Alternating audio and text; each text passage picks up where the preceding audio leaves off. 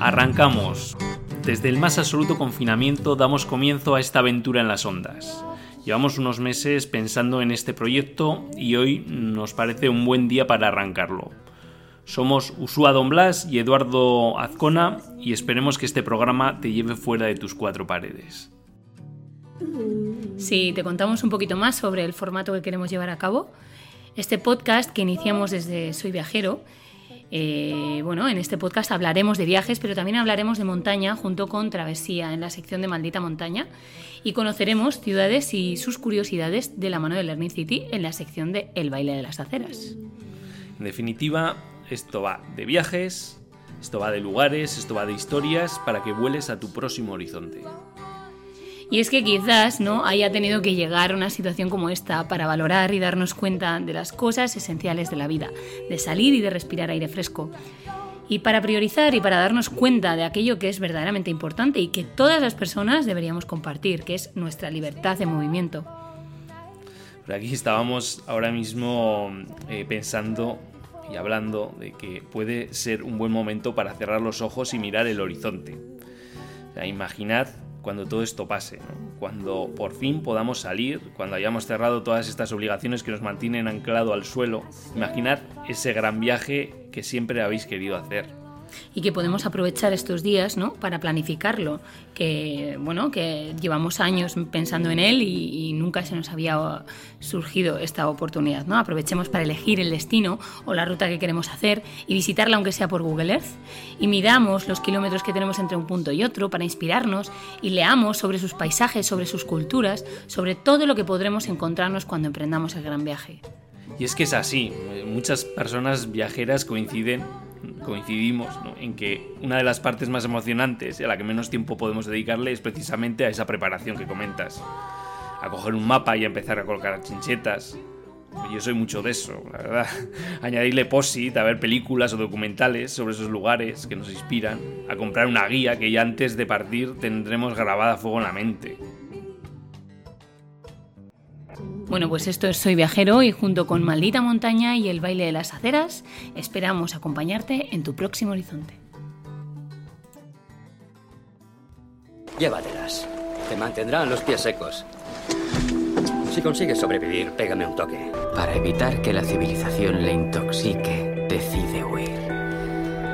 Y adentrarse solo en estos parajes, perdido en la naturaleza salvaje.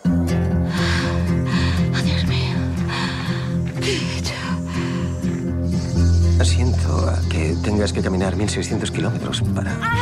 Termina la frase. ¿Por qué tengo que caminar 1600 kilómetros? Soy Viajero y Travesía presentan Maldita Montaña, aires de altura para toda la semana con Eduardo Azcona y Usua Don Blas. ¿Te sientes sola? Estaba más sola en mi vida real que aquí.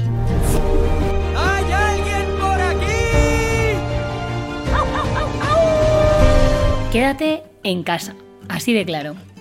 Y que la única salida a las montañas de estos días sea cerrando los ojos y volando a esas rutas que llegarán cuando la tormenta escampe. Desde las federaciones se están realizando llamamientos para que nos quedemos en casa, y así debe ser, con toda conciencia. Desde Travesía se suman a esta llamada para reforzar el mensaje y nos proponen inspirarnos sin salir de casa para nuestra próxima aventura. Cuéntanos, Eduardo.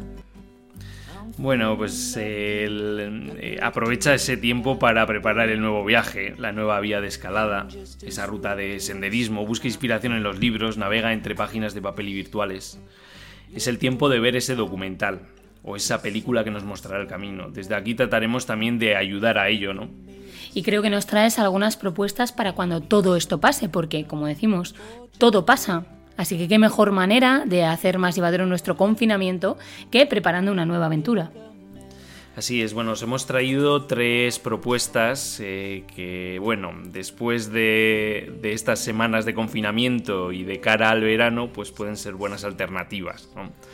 Eh, las hemos recogido también en, el boletín que hemos lanzado esta semana, porque ahí vais a tener toda la información.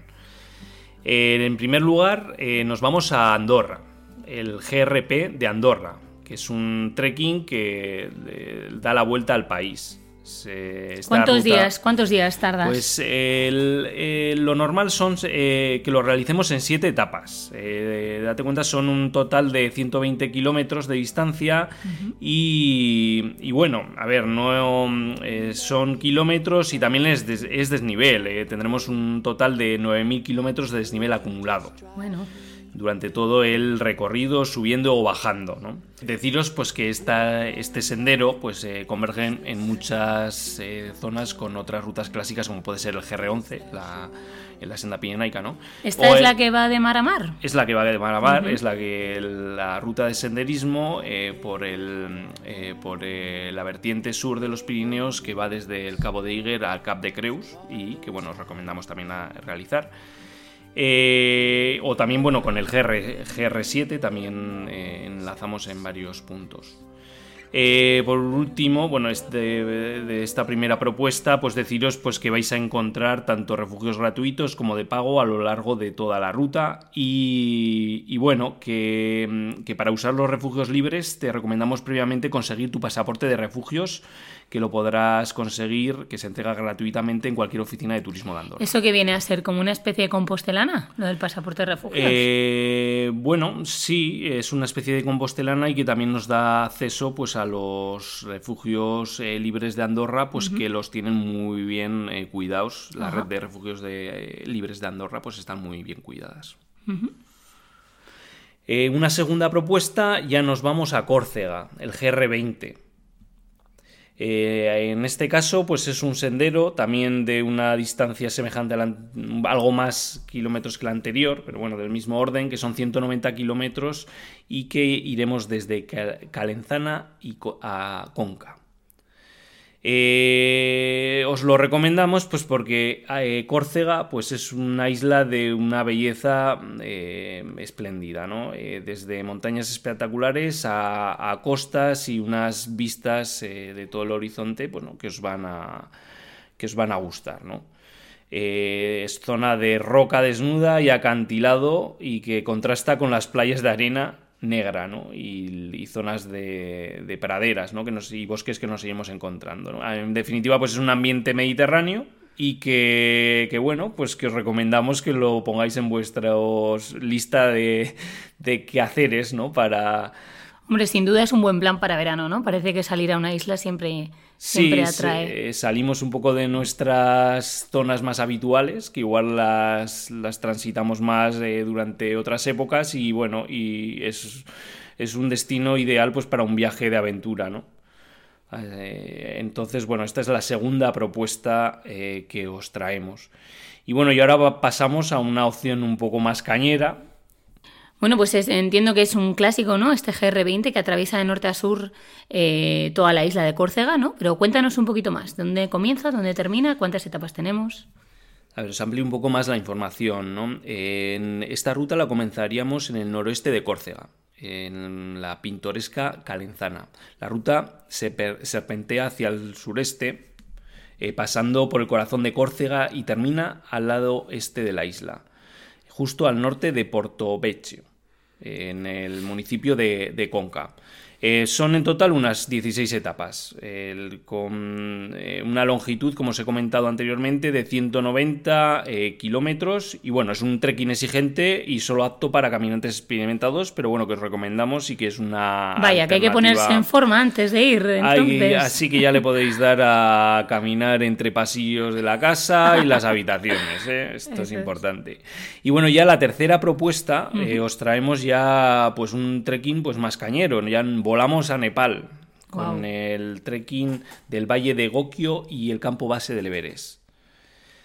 Así, como os decía, volamos hasta el corazón del Himalaya para conocer de primera mano un trekking em, espectacular y que, bueno, que es uno de los clásicos de, de, la zona.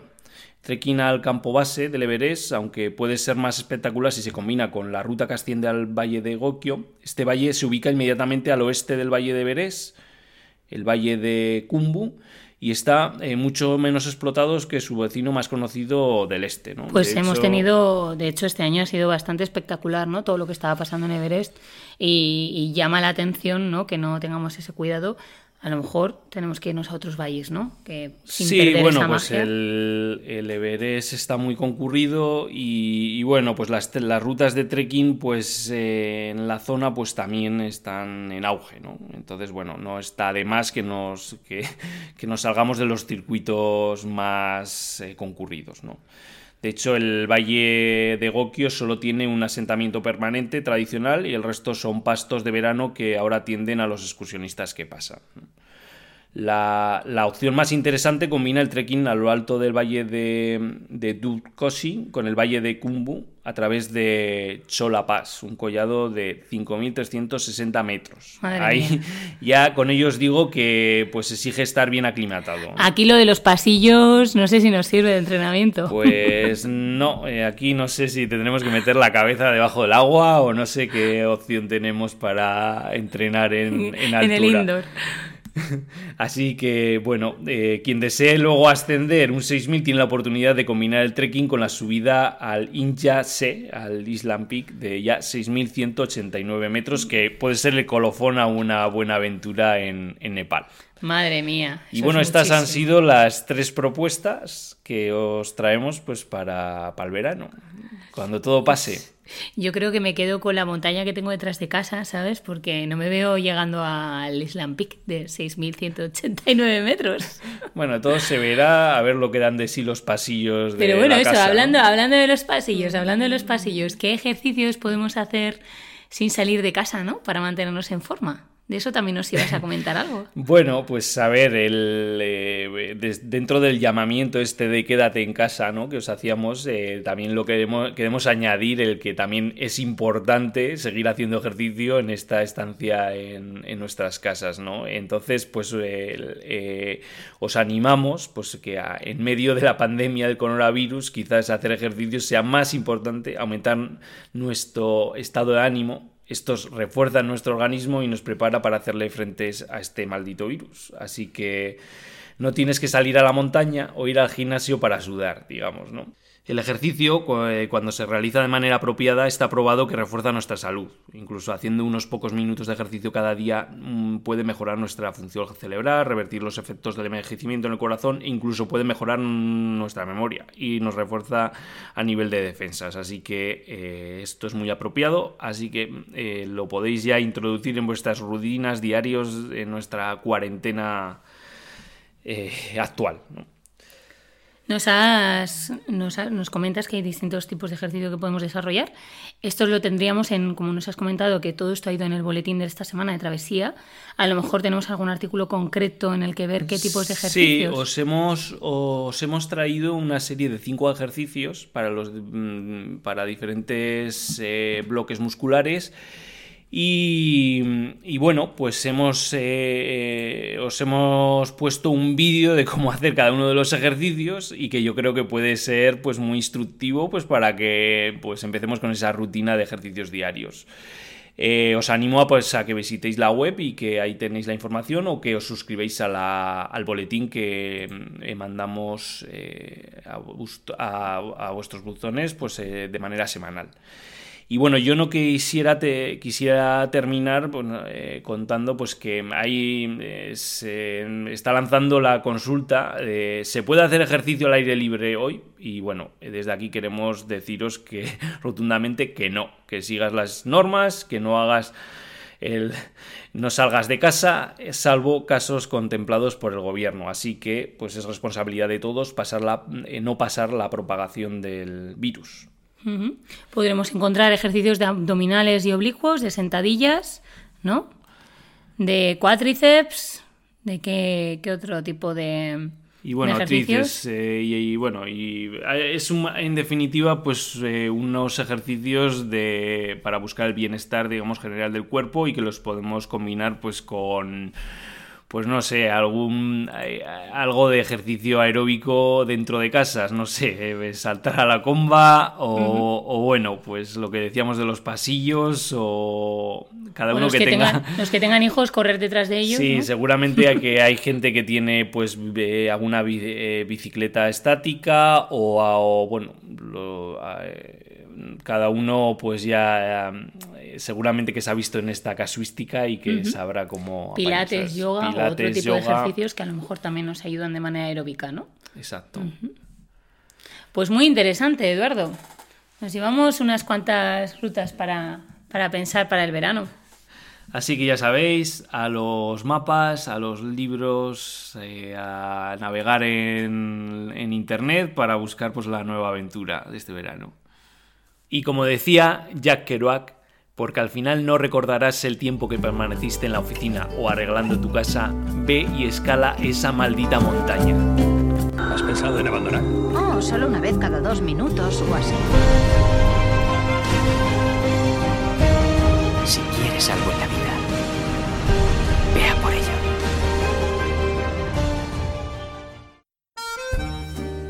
Mira, es- esto es increíble. No hay una ciudad igual en todo el mundo. Estás enamorado de una fantasía.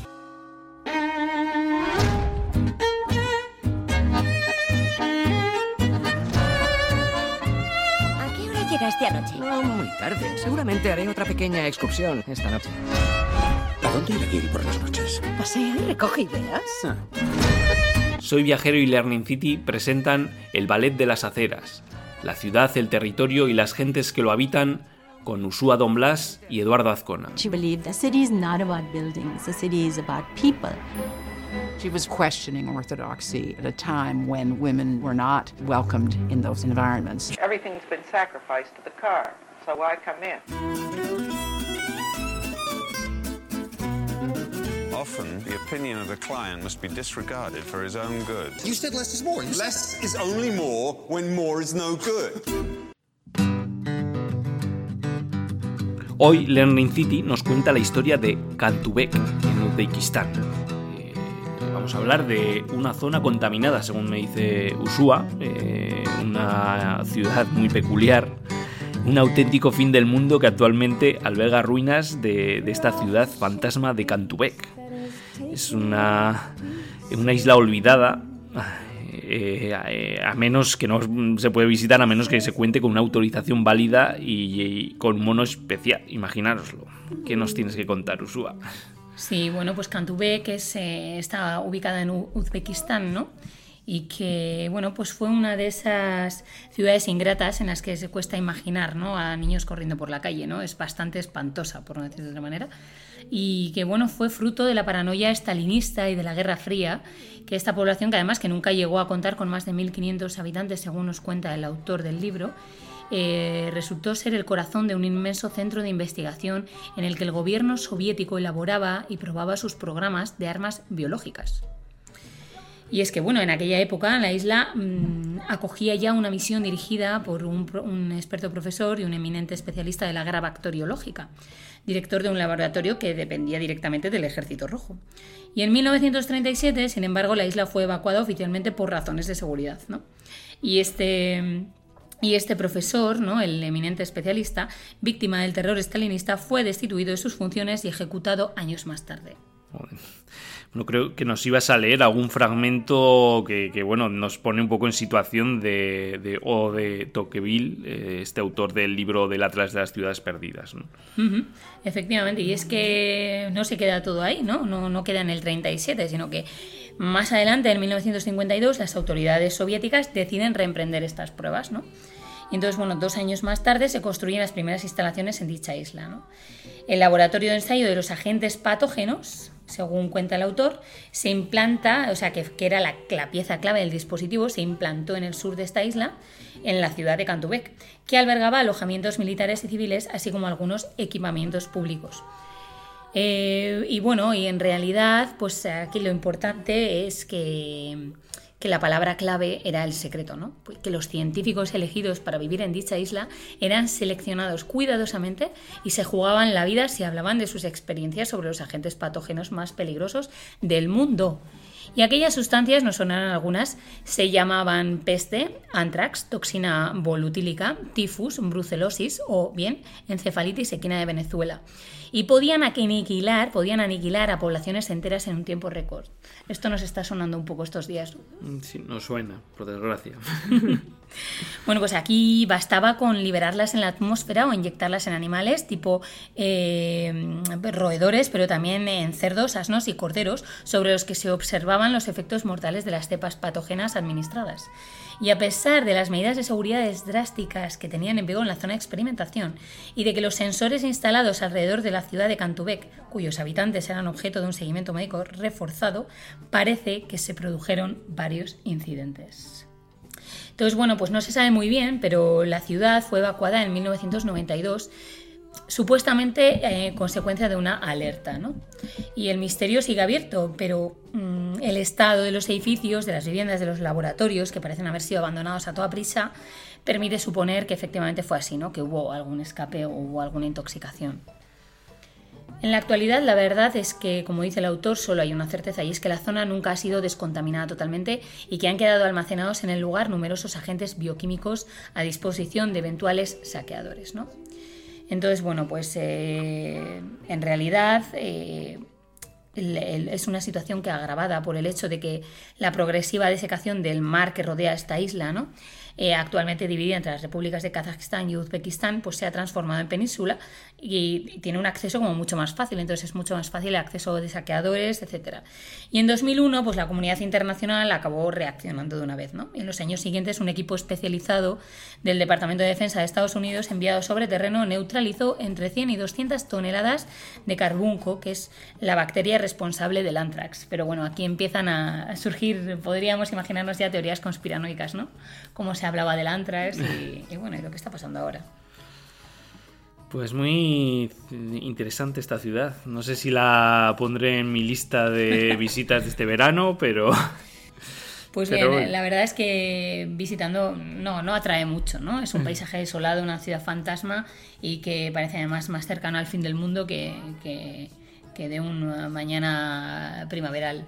Entonces, además el texto está acompañado de un mapa en el que aparecen unos pequeños dibujitos de cómo viene, cómo viene a ser este, esta ciudad, ¿no? situada en esa, en esa península actualmente, ¿no? rodeada del, del mar Aral.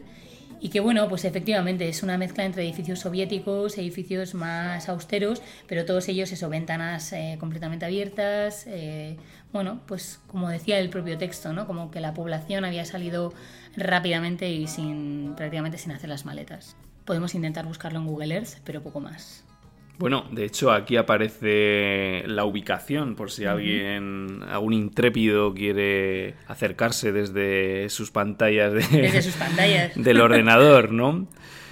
40 eh, tenemos aquí Uzbekistán, 45 grados, 9 eh, minutos norte, 59 grados, 16 minutos este.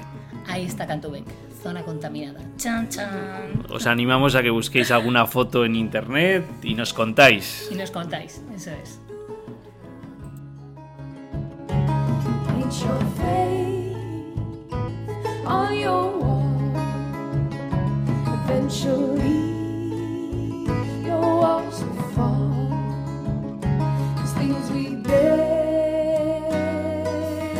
bueno, hasta aquí el programa de hoy, el episodio de hoy, el primer episodio de Soy Viaje. Ha sido un placer recordar, quedaros en casa, nosotros nos quedaremos en casa y bueno, desde aquí volaremos a nuevos horizontes. Y inicialmente habíamos hablado de, de hacer un programita cada 15 días, ¿no? Compartiendo con las dos con bueno tanto con las dos secciones de Maldita Montaña y del baile de las aceras. Pero bueno vista la cuarentena que tenemos por delante lo mismo lo mismo tenemos que hacer uno semanal. Sin presión pues iremos pensando y bueno nos podéis también decir qué os parece si que es un formato abierto que, queremos que sea flexible y bueno y, y irlo construyendo entre todos y todas. Eso es. Bueno ya sabéis que todas las sugerencias nos las podéis escribir nos podéis escribir a hola@soyviajero.com. Desde ahí pues iremos canalizando pues a las diferentes secciones, tanto a el baile de las aceras eh, con el Learning City, el learningcity.es o el Maldita Montaña con eh, Os esperamos en las redes, en todas ellas. ¿eh? Y hasta el próximo día. Un abrazo. Un abrazo.